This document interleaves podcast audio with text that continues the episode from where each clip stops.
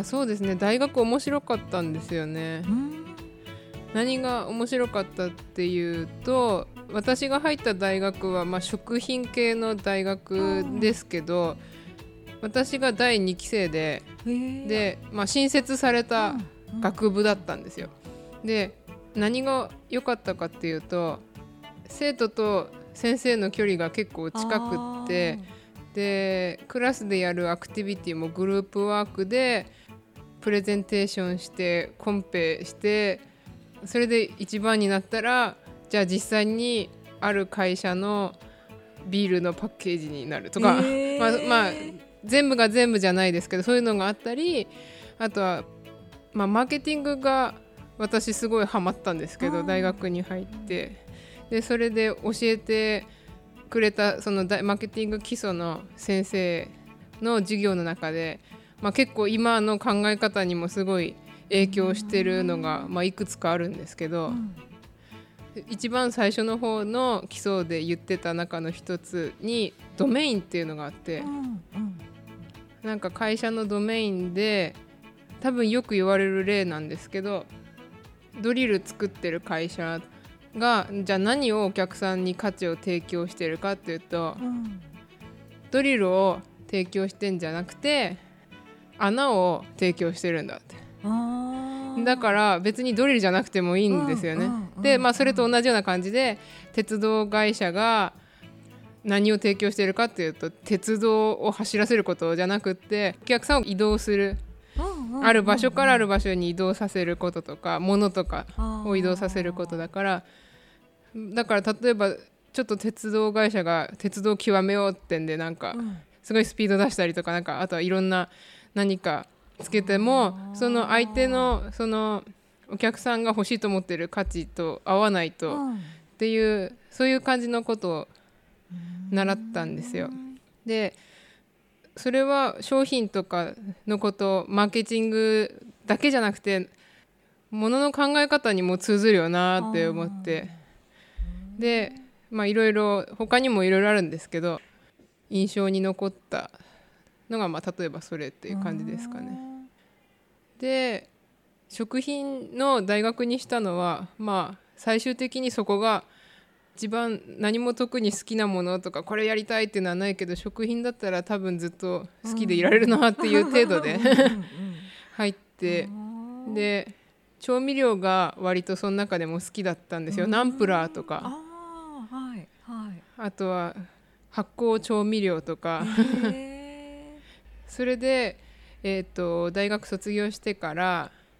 調味料の会社に入ったんですよ、で営業で。であんまり私営業合ってなかったんですけど、うん、でもその中で面白かったのは、まあ、メニューの試作とか、うん、それで自分で作ってみてオペレーションを考えたりとか、うん、そういうのは楽しかったですね。でもただ東日本大震災があって、その後ぐらいにめっちゃメンタルをやられてた時期があってで合わせてその時の仕事が私に合わなかったんですね。調味料は好きでも私は絶対これがいいってものじゃないとできないっていうのがあってうんうん、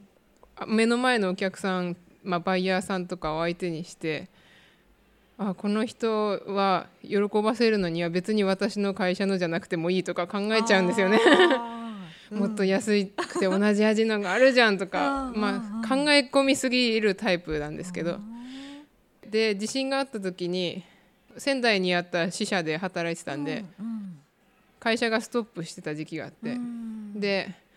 大学の時になぜかその、まあ、旅行が好きだったんで海外に住みたいなとは思ってたんですよ。一回どっかの海外に住みたいって、うんうんうん、でも留学は一度もなぜか考えたことがなくて語学をゴールじゃなくて住みたいみたいなそっちだったので、うんうん、でまあ大学のそういう思いがあったのでその時の会社を辞めてじゃあ海外に住むには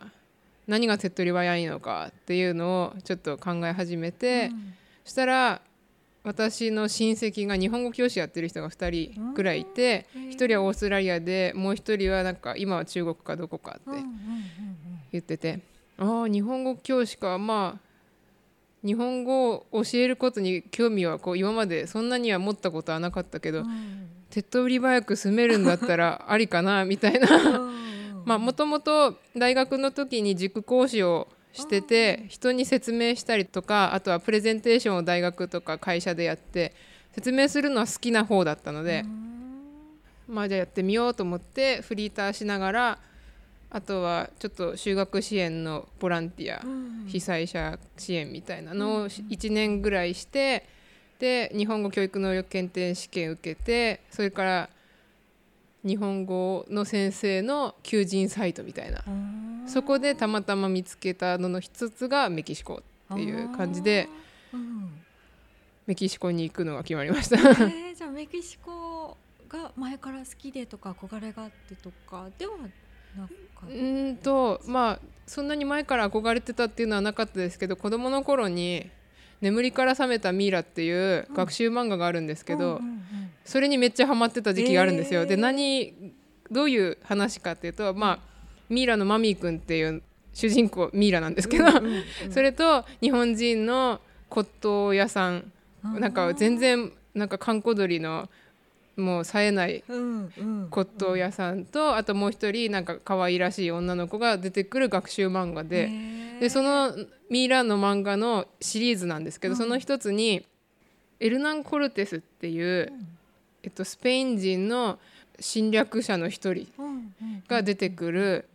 アンデス文明をその侵略した時のその遺跡とかあとはその時のあマチュピチュわかります、そうマチュピチュのその話が出てくる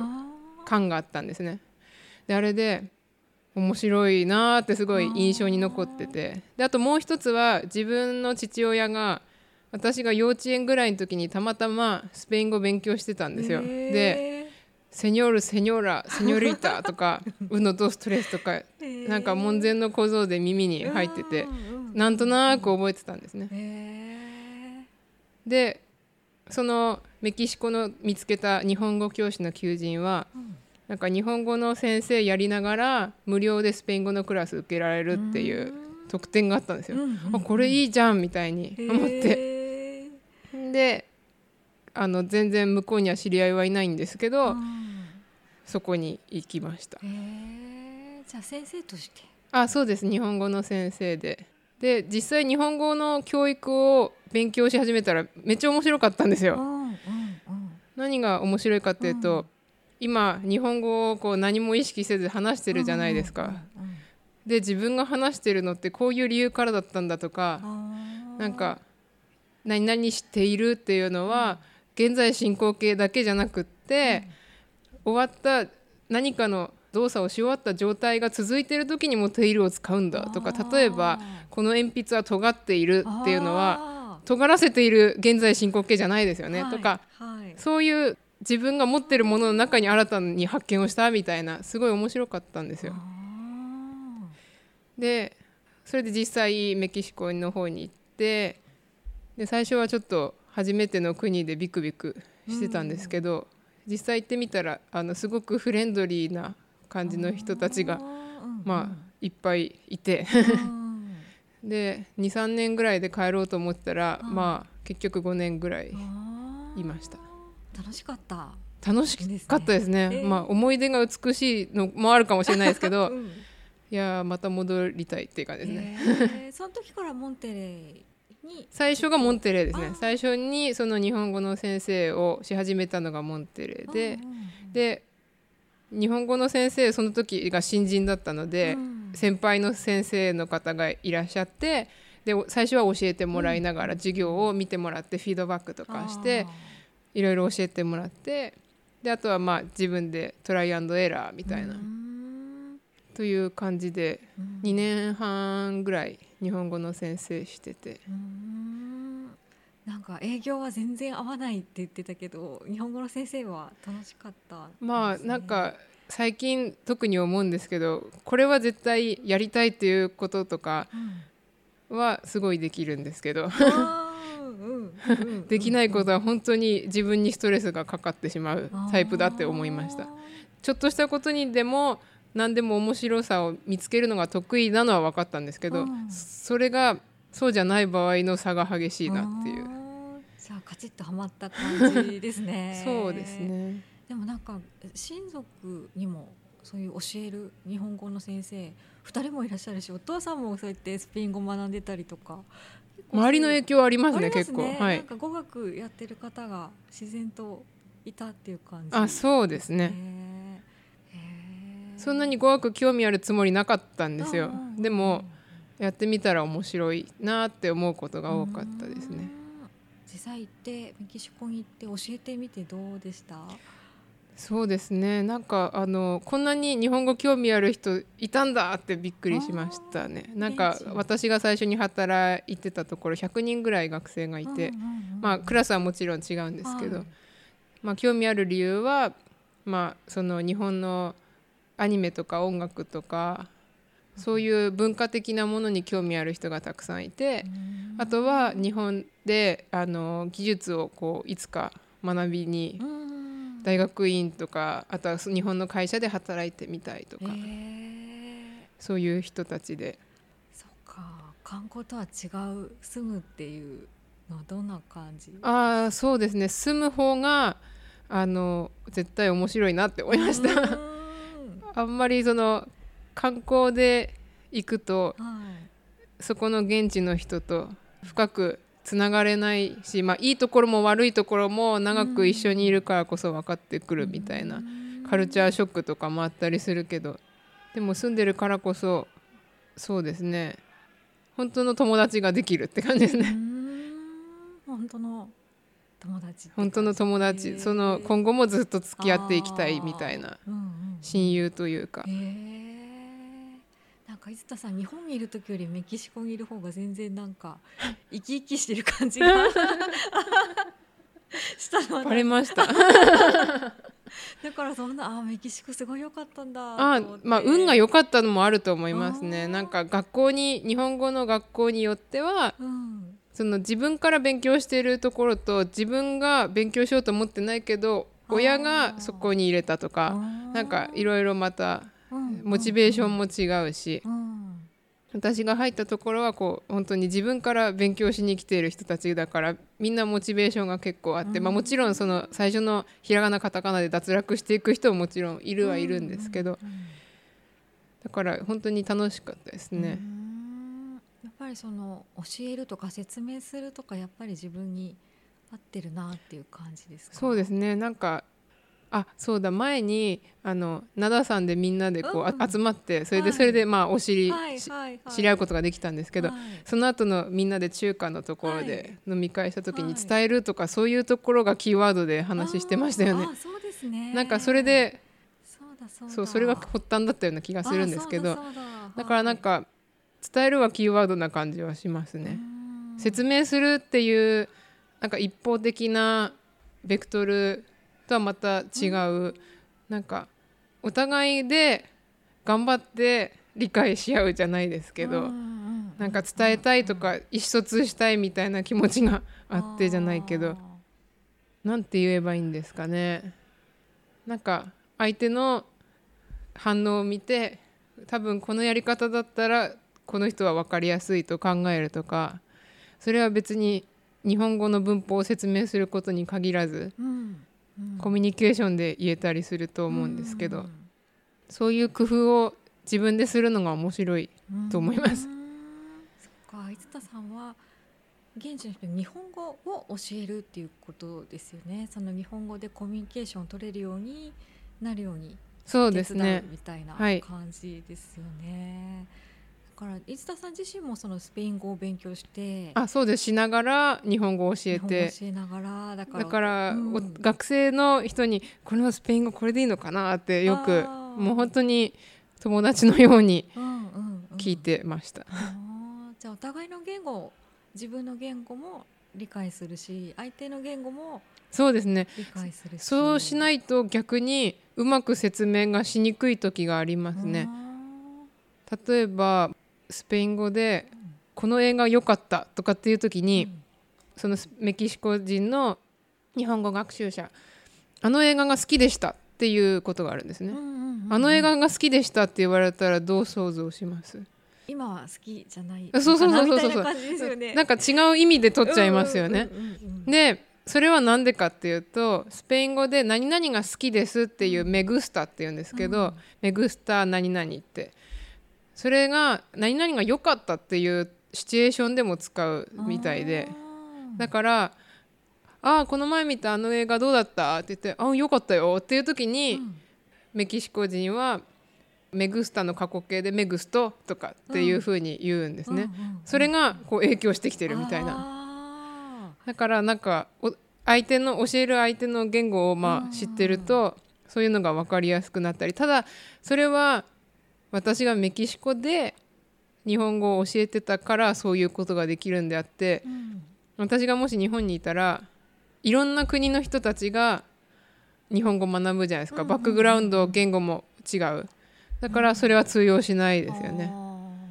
私はちょっとそこはまだやったことないって感じですー。ねでもその環境にいてそのバックグラウンド知ってるからこそあだからこうやって言うんだみたいなのがわかるみたいな。だからなんか相手を知って自分のことも知るみたいなことができて面白いです。ですねですね。なんか言語からそうやって広がるっていうか自分を知れるみたいなそうですね。そうそうそう。なんかあの日本語を学習してた人の中でもあの日本語を勉強し始めたきっかけでその言語についての知識が深まっただけじゃなくって、ものの考え方に新しい視点が加わったみたいな。そういう人が実際いますね。えーだからあ同じだとかちょっと似てるなって思ったりしました。でやっぱりただ日本語の先生を続けてるずっと続けててもよかったんですけど、うん。ただスペイン語がそんなにまだその実践で使う機会が日本語の先生だと少なかったっていうのもあって